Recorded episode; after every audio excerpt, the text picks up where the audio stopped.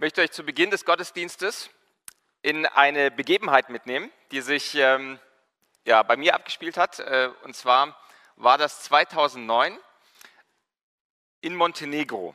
Damals waren wir mit der Jugend äh, auf einer Jugendfreizeit. Das heißt, das habe nicht nur ich so erlebt, sondern auch viele andere, die hier auch zum Teil mitten im Raum sitzen. Ähm, aber vielleicht habe nur ich das so wahrgenommen damals. Und zwar ist es eine Erfahrung gewesen, die ich mein Leben lang nicht vergessen werde. Wir sind an einem Tag frühmorgens aufgestanden mit der ganzen Jugend und hatten ähm, eine kleine Reise vor uns, weil wir hatten ein Ziel vor Augen. Ähm, wir wollten Wildwasser raften. In, in, so einem Fluss, in so einer Schlucht wollten wir einfach da äh, raften gehen. Das wurde organisiert von unseren Jugendleitern damals. Und es ging so los, dass der Tag natürlich äh, sehr heiß war, sehr, die Sonne hat geschienen. Wir sind äh, ins Auto gestiegen und ich glaube, dass es damals kein Frühstück gab. Zumindest der Hunger, der mir jetzt noch in Erinnerung geblieben ist, den ich da den ganzen Vormittag verspürt hatte, der sagt mir, dass es da kein Frühstück gab am Morgen. Also mit anderen Worten, wir sind in den Bus eingestiegen, hatten eine relativ lange Reise vor uns etwa drei Stunden, vielleicht auch mehr, vielleicht ein bisschen weniger. Jedenfalls war diese Reise auch, äh, man könnte sagen, vielleicht auch ein bisschen waghalsig, ein bisschen gefährlich. Wir sind durch äh, Kurven gefahren, wir sind durch, ähm, also mit einem riesen Bus muss man sich vorstellen, ja. Äh, Alfred Bayer ist damals im Steuer gesessen und hat uns sicher geführt, obwohl rechts zum Teil steile Berge waren, links unten ging es steil bergab. Also es war äh, teilweise abenteuerlich. Und äh, was mir aber auch wirklich noch in Erinnerung blieb oder war, ist, ich wiederhole das, der Hunger, der mich, äh, der mich begleitet hat. Also ich hatte wirklich Hunger. Ne? Ähm, und worauf ich hinaus möchte, ist, dass es am Ende ein so, so ähm, ereignisreicher und, und äh, toller Tag geblieben ist, ist einfach der Grund, weil immer jemand da war, der uns geleitet hat, der uns geführt hat, der dafür gesorgt hat, dass wir körperlich und emotional einfach, ähm, dass es uns gut ging. Ja, beispielsweise Alfred Bayer als vermutlich der beste Busfahrer der Welt hat uns sicher äh, durch diese Schluchten mit, der, mit dem großen Bus geführt. Als wir dort ankamen, gab es erst einmal, bevor wir rausgingen auf den Fluss, gab es erstmal frisch gefangenen Fisch. Der wurde da extra für uns gegrillt und gebraten oder gegrillt oder gebraten. Jedenfalls war das der beste Fisch, den ich in meinem Leben je gegessen habe. Und ähm, auch die Lifeguards dort, also die uns dann quasi durch diesen Fluss geführt haben, haben uns eingewiesen, sodass wir äh, einfach sicher durch diesen Fluss kamen. Und am Ende des Tages war dieses Erlebnis ein Erlebnis für Körper, Geist und Seele. Wir wurden gesättigt durch diesen leckeren Fisch. Wir wurden belohnt mit einer atemberaubenden Aussicht dort in diesen, äh, in diesen Schluchten. Und das Ganze hat, hat, war einfach ein unvergesslicher Tag. Und dieses Bild möchte ich, möchte ich heute einfach mitnehmen, dass wir geleitet werden, auch wir Christen, wir Menschen, wir werden geleitet von jemandem, der uns alles geben möchte, was wir brauchen. Und darüber noch hinaus viel mehr. Wir befinden uns jetzt gerade äh, in dieser, in dieser Adventszeit, in dieser Themenreihe Jesus kennen ist Leben. Und heute, äh, Andi hat es schon angekündigt, wollen wir uns mit diesem Gedanken beschäftigen, dass Jesus unser guter Hirte ist. Und lasst uns daher gemeinsam einmal den Text lesen aus Johannes Kapitel 10, Verse 9 bis 18. Da sagt Jesus von sich selbst, ich bin die Tür. Wenn jemand durch mich hineingeht, so wird er gerettet werden und wird ein- und ausgehen und Weide finden. Der Dieb kommt nur, um zu stehlen und zu schlachten und zu verderben. Ich bin gekommen, damit sie Leben haben und es in Überfluss haben. Ich bin der gute Hirte. Der gute Hirte lässt sein Leben für die Schafe. Wer Lohnarbeiter und nicht Hirte ist, wer die Schafe nicht zu eigen hat, sieht den Wolf kommen und verlässt die Schafe und flieht. Und der Wolf raubt und zerstreut sie. Wer ein Lohnarbeiter ist und sich um die Schafe nicht kümmert. Ich bin der gute Hirte und ich kenne die meinen und die meinen kennen mich, wie der Vater mich kennt und ich den Vater kenne. Und ich lasse mein Leben für die Schafe. Und ich habe andere Schafe, die nicht aus diesem Hof sind. Auch diese muss ich bringen, und sie werden meine Stimme hören, und es wird eine Herde, ein Hirte sein. Darum liebt mich der Vater, weil ich mein Leben lasse, um es wieder zu nehmen. Niemand nimmt es von mir, sondern ich lasse es von mir selbst. Ich habe Vollmacht, es zu lassen, und habe Vollmacht, es wieder zu nehmen. Dieses Gebot habe ich von meinem Vater empfangen. Wir haben hier einen äh, unglaublich inhaltsreichen Text und ich möchte den Fokus heute ganz besonders auf, diese, auf dieses Bild legen, das Jesus von sich selbst verwendet, dass er der gute Hirte ist. Und dieses Bild, was er hier verwendet, das war ein Bild, das damals geläufig war. Da jeder wusste sofort, was damit anzufangen, wie Andi auch schon äh, erwähnt hat. Das war nicht so wie heute, dass wir äh, mal mit Glück vielleicht eine Schafherde sehen, sondern da, das war wirklich gang und gäbe. Die Menschen nämlich zur damaligen Zeit, die haben einfach von, von Ackerbau, die haben von Viehzucht gelebt und es gab es nicht so wie heute überall haben, dass wir äh, Schlachthäuser haben, also, oder zumindest so auf diese Art und Weise, wie wir es heute haben. Das war damals nicht der Fall, sondern äh, Vieh war etwas Wichtiges, war etwas Besonderes und äh, Vieh war damals so der größte Besitz, den Menschen haben konnten. Vieh, jetzt bleiben wir bei dem Bild der Schafe, war einfach so ein, auch eine, ähm, ein Zeichen von Wohlstand und von Segen. Also man kann es vergleichen, heutzutage würden wir wahrscheinlich unser Geld, wenn wir klug sind und wenn wir Cashflow generieren wollen, dann stecken wir das in Immobilien, dann stecken wir das in Zinsen, äh, in, in, Aktien. Ja, ihr seht, ich kenne mich da nicht so gut aus, aber auf jeden Fall, da steckt man so sein Geld rein. Und damals aber, wenn man Geld hatte, dann hat man das eben entsprechend in, äh, in Tiere investiert, in Schafe, weil das war äh, ein Zeichen von Wohlstand. Und daher, weil es eine, einfach so eine wichtige Bedeutung damals auch hatte, war das eine sehr ehrenhafte Aufgabe für Hirten, ähm, einfach Schafe zu hüten, sie zu hegen, sie zu pflegen. Und man muss sich vorstellen, damals in einer sehr trockenen, in einer öden, in einer steinigen Landschaft war das einfach ein 24-7-Job. Also nonstop war man eben als Hirte beschäftigt. Das heißt, frühmorgens holt man die Herde aus dem Stall, man führt sie raus, man sucht einen guten Weideplatz, man, man sucht Wasser, man sucht grünes Gras, man guckt den ganzen Tag nach den Tieren, man schaut, man, man hat immer ein wachsames Auge, äh, man schützt sie vor wilden Tieren. Und wenn ein Schaf ausbüchst, wenn es meint, irgendwo grünes, grüneres Gras zu sehen, äh, und in das nächste äh, Dorngestrüpp geht, dann geht der Hirte hinterher, sucht es und führt es zurück. Und abends führt der Hirte die Herde wieder zurück in den sicheren Stall. Und oft hört dann der Job noch gar nicht auf, sondern dann geht es darum, den Stall auch zu bewachen. Auch da können wilde Tiere kommen, da können Diebe kommen. Und Hirten hatten daher damals einfach ein sehr, sehr hohes Ansehen.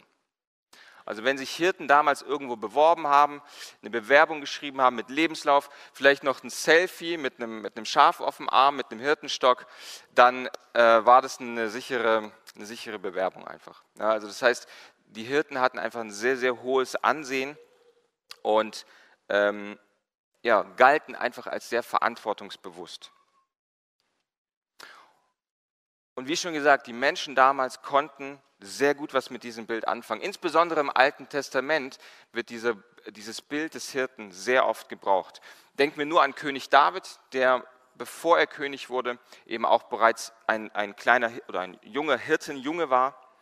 Und wenn wir dann weiter nachforschen, dann stellen wir fest, dass dieser Begriff des Hirten auch eine doppeldeutige äh, Bedeutung hat.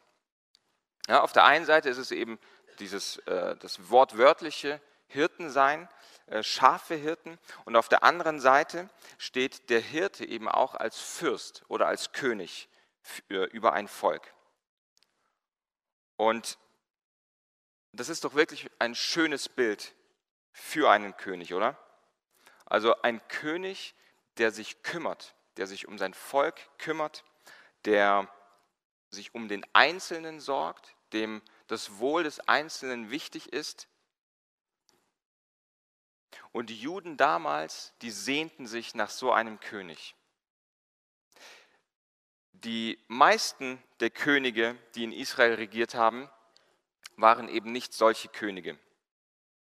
Ja, anstatt dass die Hirten, also die Könige des Volkes, dass sie sich um das Wohlergehen der Menschen kümmerten, haben sie vielmehr eben geguckt, dass, sie, dass es ihnen selber gut geht oder dass sie irgendwelchen Götzen nachgehen und haben mit ihrem Verhalten oder mit ihrer, mit ihrer Herrschaftsart dafür gesorgt, dass das Volk geistlich verwahrlost und dass es sogar bis in die Zerstreuung äh, kommt. Also dass das Volk zerstreut wird, ins, ins Exil geführt wird.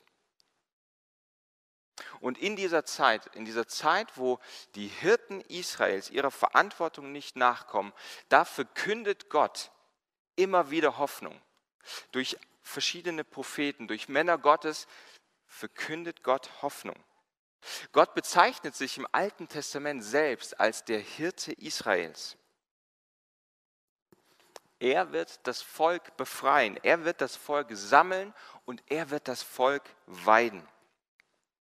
Und die Juden damals warteten auf diesen Hirten, auf diesen Oberhirten, der da kommen soll. Und plötzlich ist er da. Also plötzlich steht da jemand und sagt und gebraucht dieses Bild und sagt, ich bin's. Ich bin dieser gute Hirte. Ich bin der gute Hirte, von dem Gott sprach und auf den ihr alle gewartet habt. Da steht jetzt nun dieser Jesus, dieser, dieser Retter, und dieser Jesus stellt sich als dieser gute Hirte vor. Und es scheint aber, dass die Juden damals eine andere Art von gutem Hirten erwartet haben. Wenn wir uns nämlich die unmittelbaren Geschehnisse anschauen, äh, die vor Johannes 10 und, nach Johannes 10 stattfinden, dann ähm, merken wir, die sind einfach nicht mit Jesus klargekommen. Insbesondere die Pharisäer. In Kapitel 9 lesen wir, dass Jesus einen Blindgeborenen heilt, also wieder sehend macht. Und anstatt dieses Wunder wahrzunehmen und darüber nachzudenken, wie kann das sein? Wer hat das gemacht? Hat das was vielleicht mit Gott zu tun? Hat das was vielleicht mit dem Hirten zu tun, von dem in der Bibel die Rede ist, im Alten Testament? Anstatt das zu glauben, äh, verstoßen sie ihn und, und, und den, diesen Blindgeborenen schmeißen sie aus der Synagoge und, und, können ein, und sehen einfach nicht, erkennen einfach nicht das Wunder Christi. Und daraufhin, weil sie das nicht erkennen, sagt Jesus dann in Kapitel 10, ich bin der gute Hirte. Ihr seid blind, aber ich bin es wirklich. Ihr, ihr, seht mich nicht, aber ich bin der gute Hirte. Und anstatt dem, auf den, den Worten Jesu zu folgen und Glauben zu schenken, ähm, geht es danach noch weiter. Daraufhin versuchen sie ihn zu steinigen, die Juden, angeleitet von den Pharisäern, weil die sagen, okay, also du, du, jetzt geht das Richtung Gotteslästerung, was du hier machst. Wenn du sagst, du bist der gute Hirte, wer bist du denn? Also merken wir die Tragik, die sich hier verbirgt. Gott sagt, ich komme selbst, um euch, meine verlorenen Schafe, mein verlorenes Volk zu suchen und zu retten. Aber Jesus wurde von seinen eigenen Leuten nicht erkannt. Wie gut aber dass sich Jesus sehr gut Gesichter und auch Namen merken kann. Also Jesus, ich glaube, es gibt keinen besseren, der sich Gesichter und Namen besser merken kann als Jesus. Und im Gegensatz eben zu seinem Volk damals, die ihn nicht erkannten, erkennt Jesus seine Leute ganz genau. Er weiß ganz genau, wer zu ihm gehört. Und das führt uns auch zu der ersten Eigenschaft von Jesus als dem guten Hirten, die wir uns jetzt gemeinsam anschauen möchten. Der gute Hirte kennt seine Schafe. Und das lesen wir in, ähm, in, Johannes 10, Vers 14. Wir haben das schon gelesen. Ich möchte diesen Aspekt einfach nochmal betonen. Vers 14. Ich bin der gute Hirte und ich kenne die meinen und die meinen kennen mich. Wie der Vater mich kennt und ich den Vater kenne. Jesus gebraucht hier dieses Bild und diesen Vergleich von sich und seinem Vater. Er sagt, schaut mal, ich kenne den Vater, also ich kenne Gott, weil er mein Vater ist und mein Vater kennt mich ganz genau. Da ist eine ganz enge Beziehung, eine ganz persönliche, eine intime Beziehung. Und so wie diese persönliche, enge und intime Beziehung zwischen dem Vater und dem Sohn da ist, so sagt Jesus auch, ich kenne auch dich. Ich kenne meine Schafe. Und wenn du sein bist, wenn du zu seinen Schafen gehörst, dann hat er dich vorher ganz persönlich mit deinem Namen gerufen. Er hat dich sogar in ein Buch geschrieben. Du stehst in einem Buch geschrieben. Dein Name steht da drin. So, so ernst meint Jesus das, wenn er sagt, ich kenne meine Leute. Was ist das Besondere, wenn ich jemanden wirklich kenne? Wenn ich jemanden wirklich kenne, oft ist das eben in einer, in einer intimen Partnerschaft, in einer Ehe der Fall oder zwischen Eltern und Kindern, dann weiß ich ganz genau, was der andere denkt, was er wirklich denkt, was er wirklich braucht. Ich muss immer wieder lachen, beziehungsweise ähm, ja, bin immer wieder erstaunt darüber, wenn ich äh, meine Frau Anita beobachte und unsere kleinste Tochter, die Eleni. Die ist jetzt ein Jahr alt, die watschelt gerade so ein bisschen durch die Wohnung rum. Und wenn die auf meine Frau zukommt, ähm, dann weiß Anita oft schon ganz genau an der Art und Weise, wie sie kommt und wie sie bettelt oder halt wie sie äh, quengelt, was sie jetzt gerade braucht. Ob sie jetzt gerade äh, Kacker gemacht hat und eine neue Windel braucht, ob sie jetzt Essen braucht oder ob sie Schlaf braucht oder ob sie jetzt einfach nur rumnervt. Äh, erkennt sie so, sofort. Sie sagt, ah, okay, die, die, hat Kacker gemacht. Guck mal, schau mal bitte, riech mal. So, ja. Hat, hat Kacker gemacht. Also die, die merkt es schon an der Art und Weise. Und ähm, was ich damit sagen möchte, ist, dass wir Eltern, wir kennen unsere Kinder. Wir wissen, was sie brauchen und wir wissen oft sogar, was sie brauchen, bevor sie es selber wissen. Oder vielleicht, wenn sie es nicht mal selber wissen. Jesus kennt dich ganz persönlich und Jesus weiß ganz genau, was du tief in deinem Inneren wirklich brauchst. Wir meinen es oft selber zu wissen. Ja, wir meinen, wir brauchen, um glücklich zu sein, wir brauchen Anerkennung, wir brauchen Erfolg im Job ja, oder durch den Erfolg im Job Anerkennung im Umfeld wenn ich doch erst ein Haus habe, wenn ich Eigentum habe, dann wird es mir doch wirklich, da geht es mir doch richtig gut, oder? Also ich habe überhaupt nichts dagegen, ein Haus zu haben. Also ich will selber ein Haus, am besten mit Sauna im Keller. Äh, aber Jesus sagt, warte mal, halt mal. Ich weiß, was du wirklich brauchst. Ich weiß, was deine Seele wirklich braucht. Ich kenne dich ganz genau. Wer kennt, vielleicht mal heben, ja, die Hand heben, wer kennt so Zeiten im Leben, in, in denen man sich leer fühlt? Also ich, ich kenne so Zeiten im Leben, in denen man sich wirklich innerlich leer fühlt. Ähm, und wo man dann den Eindruck hat, diese Leere, die muss gefüllt werden. Die muss, und dann fange ich an, mich umzuschauen, dann fange ich äh, an mit irgendwelchen Dingen, mit Materialismus. Die Dinge müssen nicht mal schlecht sein, aber ich fange an mit irgendwelchen Dingen meine Lehre zu füllen und ich merke, diese Lehre wird immer tiefer, die wird immer weiter. Und Jesus sagt, pass auf, halt, stopp, Albi, komm zu mir. Ich weiß, was du wirklich brauchst. Ich will dein Leben erfüllen. Und wenn Jesus unser Leben erfüllt, dann wird es wirklich erfüllt. Und das ist der Punkt, den ich uns hier mitgeben möchte, wir leben von der Fürsorge Jesu, weil er uns wirklich kennt. Den zweiten Aspekt, den wir anschauen möchten, den finden wir in Psalm 23, Vers 4. Ich mache einen kleinen Sprung in der Bibel, ein ganz bekannter äh, Psalm, Psalm 23, Vers 4. Da heißt es folgendes, König David schreibt diesen Psalm von Gott, dem guten Hirten. Und er sagt, auch wenn ich wandere im Tal des Todesschattens, fürchte ich kein Unheil, denn du bist bei mir. Dein Stecken und dein Stab, sie trösten mich. Unser Leben ist eine Reise. Wir können unser Leben, glaube ich, gut und gerne mit einer Reise vergleichen, die viele Facetten hat. Eine Reise mit Höhen, mit vielen Höhen, die wir erleben, mit sehr schönen Momenten, mit, mit Highlights. Ja, wir heiraten, wir kriegen Kinder, wir haben tolle Freunde, wir haben tolle Gemeinschaften. Es gibt so viele schöne Dinge, die wir in unserem Leben erleben. Aber unser Leben ist auch geprägt von Alltag, von, ja, von Landstraßen, wo nicht viel passiert, von Alltag einfach. Vielleicht auch manchmal von Durchstrecken, durch die wir einfach durch müssen.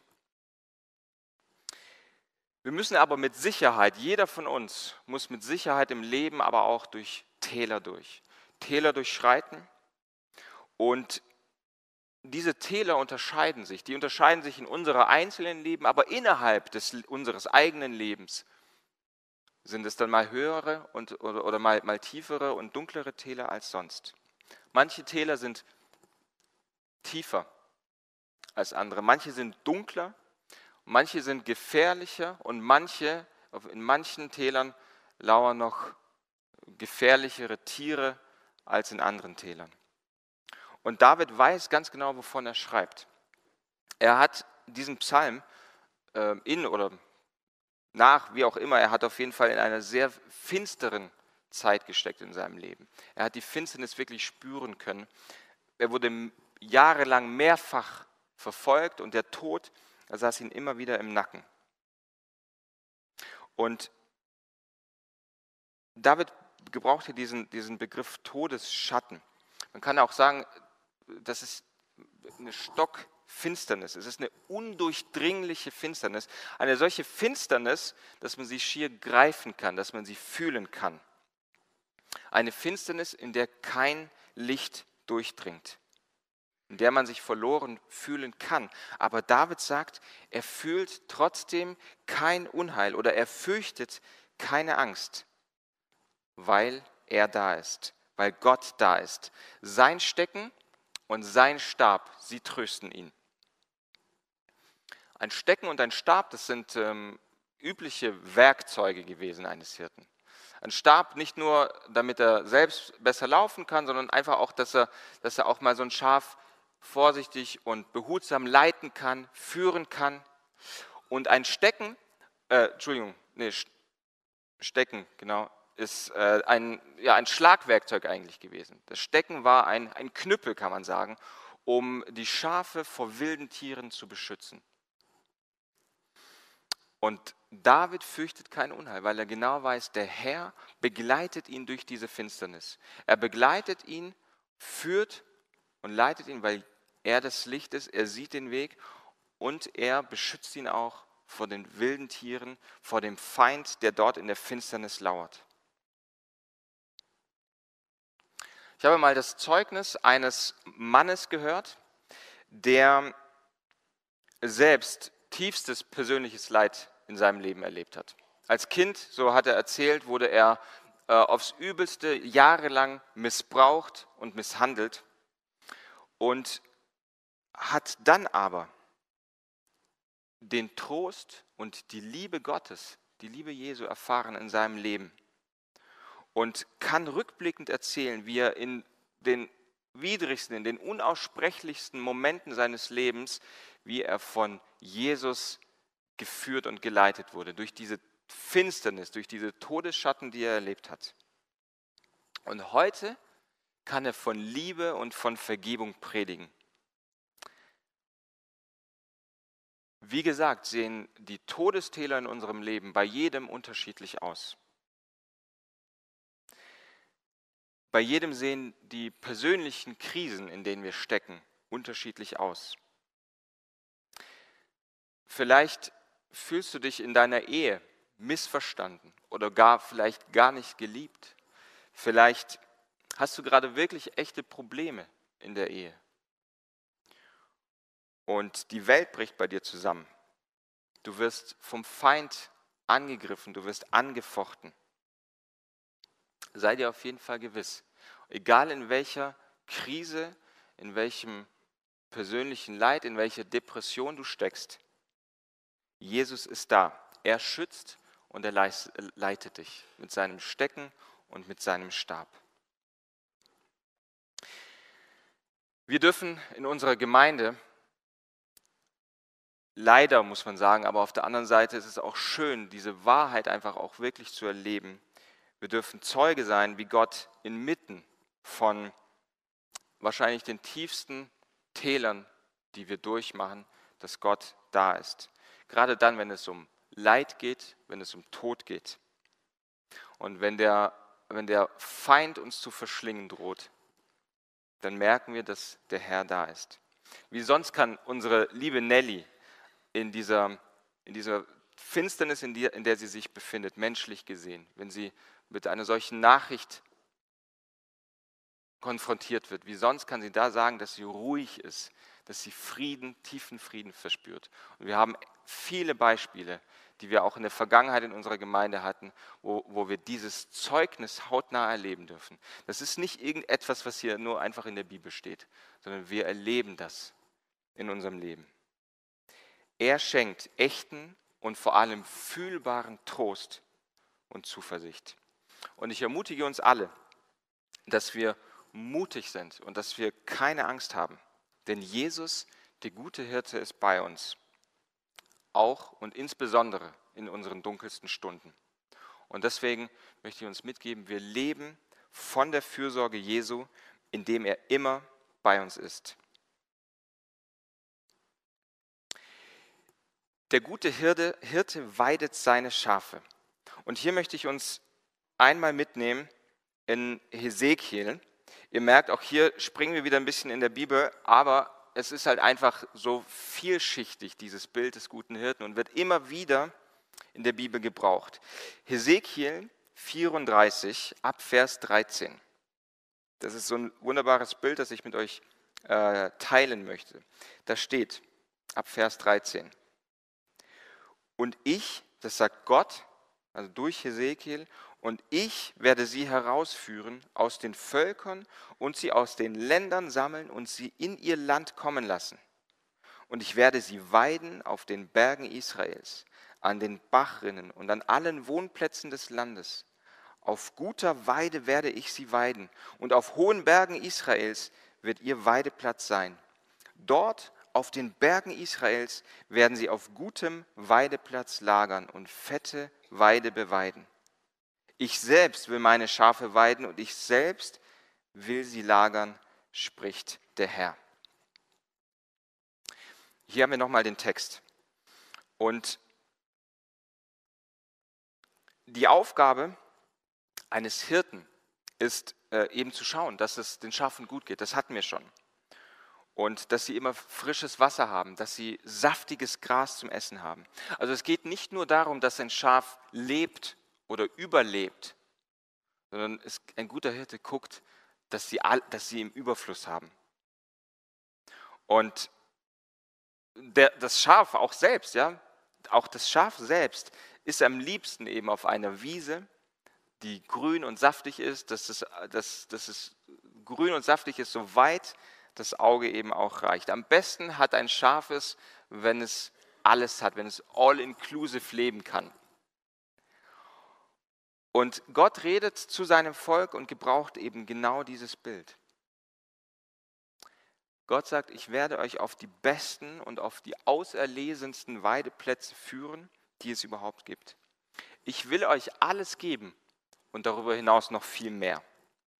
Schaut mal, ich habe die Begriffe oder ich habe ein paar Begriffe markiert und in diesem kurzen Text wird dreimal erwähnt, dass, dass Gott sein Volk auf die Berge Israels führen möchte und dort weiden möchte. Und äh, der Berg hat, oder der Begriff des Berges hat in der Bibel eine ganz besondere Bedeutung. Der Berg ist ein, ein, ein Symbol für die Nähe zu Gott. Oft, wenn beispielsweise Mose oder Jesus auf den Berg gegangen ist, dann war da eine ganz enge und nahe Verbindung zu Gott. Da, da, war, da haben Offenbarungen stattgefunden. Da hat Austausch stattgefunden. Da war eine ganz intime Nähe. Und Gott sagt zu seinem Volk, ich will euch auf diese Berge führen. Ich will euch ganz nah bei mir haben. Und äh, sechsmal wird hier erwähnt, gute Weide oder fette Weide, guter Weideplatz. Gott will uns seinem Volk, uns heute, eben diese gute Weide geben, bei sich ganz nah in seiner Nähe. Weil bei ihm ist Fülle, bei ihm ist Leben, bei ihm ist alles. Ich selber, ich, ich, ich habe so eine, so eine Macke, vielleicht, ich weiß nicht, ob das eine Macke ist, aber ähm, vielleicht geht es dem einen oder anderen auch so. Äh, ich lege Wert auf anständigen Service. Also was will ich damit sagen? Ich habe das schon mehrfach erlebt. Ich bin, immer, ich bin immer noch auf der Suche nach einem sehr guten Friseur oder Barbier. Wenn jemand von euch einen kennt, dann darf er mir das gerne sagen. Aber da, da muss halt eines auf jeden Fall stimmen. Der Haarschnitt ist gar nicht so wichtig. Aber wenn ich einen Termin mache und dann da reinlaufe, ähm, dann habe ich das schon ein paar Mal erlebt, dass, dass vielleicht schaut einer so von den Mitarbeitern so kurz hoch und macht dann wieder an seinem Haarschnitt weiter. Und ich werde aber nicht mehr begrüßt. Ich werde auch nicht gefragt, okay, wie, ja, wie ist dein Name? Hast du einen Termin? Hast du keinen Termin?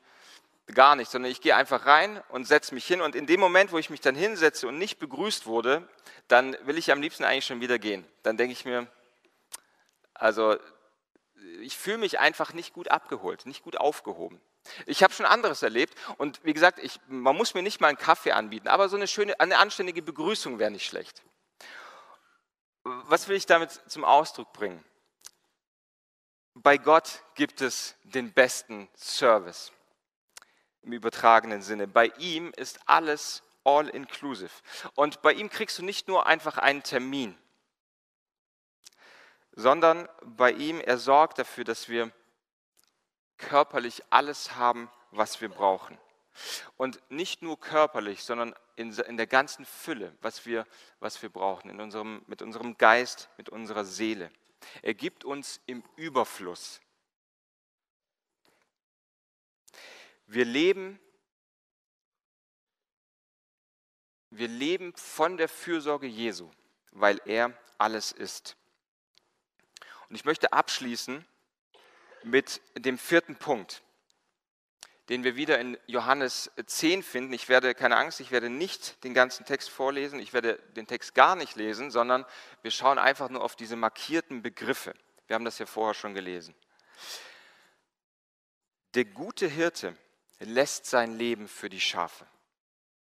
Und wir lesen hier fünfmal in diesem Text, dass Jesus sein Leben für die Schafe lässt. Jesus spricht hier von dem guten Hirten also die Betonung auf dem guten Hirten. Er erwähnt auch in dem Text vorher, dass, dass er nicht ist wie ein Lohnarbeiter. Also nicht wie einer, der für Geld einfach nur irgendwelche Schafe hütet, aber bei der nächsten Gefahr, wenn der Fuchs kommt oder der Löwe oder der Wolf, gleich wieder abhaut. Sondern er spricht hier wirklich vom guten Hirten. Der gute Hirte verteidigt seine Schafe bis aufs Blut. Und am Ende setzt sich der gute Hirte sogar ein mit seinem Leben, damit die Schafe weiterleben können. In, ähm, in dem Kapitel, also Johannes 10, Vers 9 und 10, ich möchte das einmal ganz kurz vorlesen, um hier auch diesen, diesen Kontrast äh, deutlich zu machen. Vers 9 und 10. Entschuldigung, Vers 10 und 11. Der Dieb kommt nur, um zu stehlen und zu schlachten und zu verderben. Ich bin gekommen, damit sie Leben haben und es in Überfluss haben. Ich bin der gute Hirte. Der gute Hirte lässt sein Leben für die Schafe. Ich glaube, das ist kein Zufall, dass hier so im unmittelbaren Zusammenhang so ein Kontrast da ist. Auf der einen Seite sagt Jesus, ich will ihn, ich will der gute Hirte sein, damit sie Leben in Überfluss haben. Und direkt im nächsten Vers sagt er, und ich bin der gute Hirte und ich lasse mein Leben. Man kann es auch umdrehen und sagen, weil Jesus sein Leben lässt als guter Hirte, haben wir Leben. Jesus kennt den Feind, er kennt den Widersacher ganz genau. Und dieser Feind würde uns ohne Jesus mit Haut und Haaren auffressen. Und der einzige Weg für Jesus, diesen Feind aufzuhalten, diesen Tod zu besiegen, ist selber durch den Tod zu gehen und ihm den Stachel zu nehmen. Und so geht Jesus ans Kreuz und lässt sein Leben am Kreuz und hat aber auch die Macht, auch das lesen wir hier in Johannes, hat die Macht, es wieder zu nehmen. Und das macht er, damit wir in Sicherheit und vor allem in Überfluss leben dürfen. Und dieser Überfluss, den wir, den, den wir empfangen, der findet seinen Höhepunkt im ewigen Leben. Im ewigen Leben, das er uns durch seinen Tod schenkt. Und wenn Christus als guter Hirte ein für allemal für uns gestorben ist, dann haben wir die Sicherheit, wir haben die Sicherheit, dass wir nicht mehr verloren gehen in Ewigkeit. Und wir haben auch die Sicherheit, weil uns der, weil der Feind keine Macht mehr über uns hat. Niemand kann uns rauben aus der Hand des guten Hirten. Und diesen Gedanken dürfen wir hier mitnehmen. Wir leben von der Fürsorge Jesu, weil er uns durch seinen Tod Leben in Fülle gibt. Und ich möchte uns ermutigen, diesen Gedanken mitzunehmen in die kommende Woche, dass wir in Jesus, den guten Hirten, Leben in Fülle haben. Und lasst uns darüber nachdenken, leben wir in dieser Fülle, die uns der Hirte gibt? Kennst du den guten Hirten überhaupt? Bist du schon auf seiner Weide unterwegs, da wo es echtes Gras gibt, Gras, das dich satt macht für immer? Wenn nicht, dann denke darüber nach. Dann nimm diese Worte mit, nimm das Wort Gottes mit und denke darüber nach. Und ändere dein Leben. Folge ihm nach. Sind wir vielleicht schon mit Jesus unterwegs? Sind wir auf seinen, auf seinen Plätzen unterwegs? Bei ihm in der Nähe, auf seinen Bergen? Aber büchsen immer wieder aus, weil wir meinen, dort sei das Gras grüner dann lass dich immer wieder vom Herrn zurückführen. Lass dich auf seine Plätze führen und leiten. Und er macht es, er läuft dir hinterher. Und dann, liebe Geschwister, lasst uns daran bestrebt sein, einfach immer bei ihm zu bleiben. In seiner Nähe, auf seinen grünen Plätzen, da wo er uns hinführt.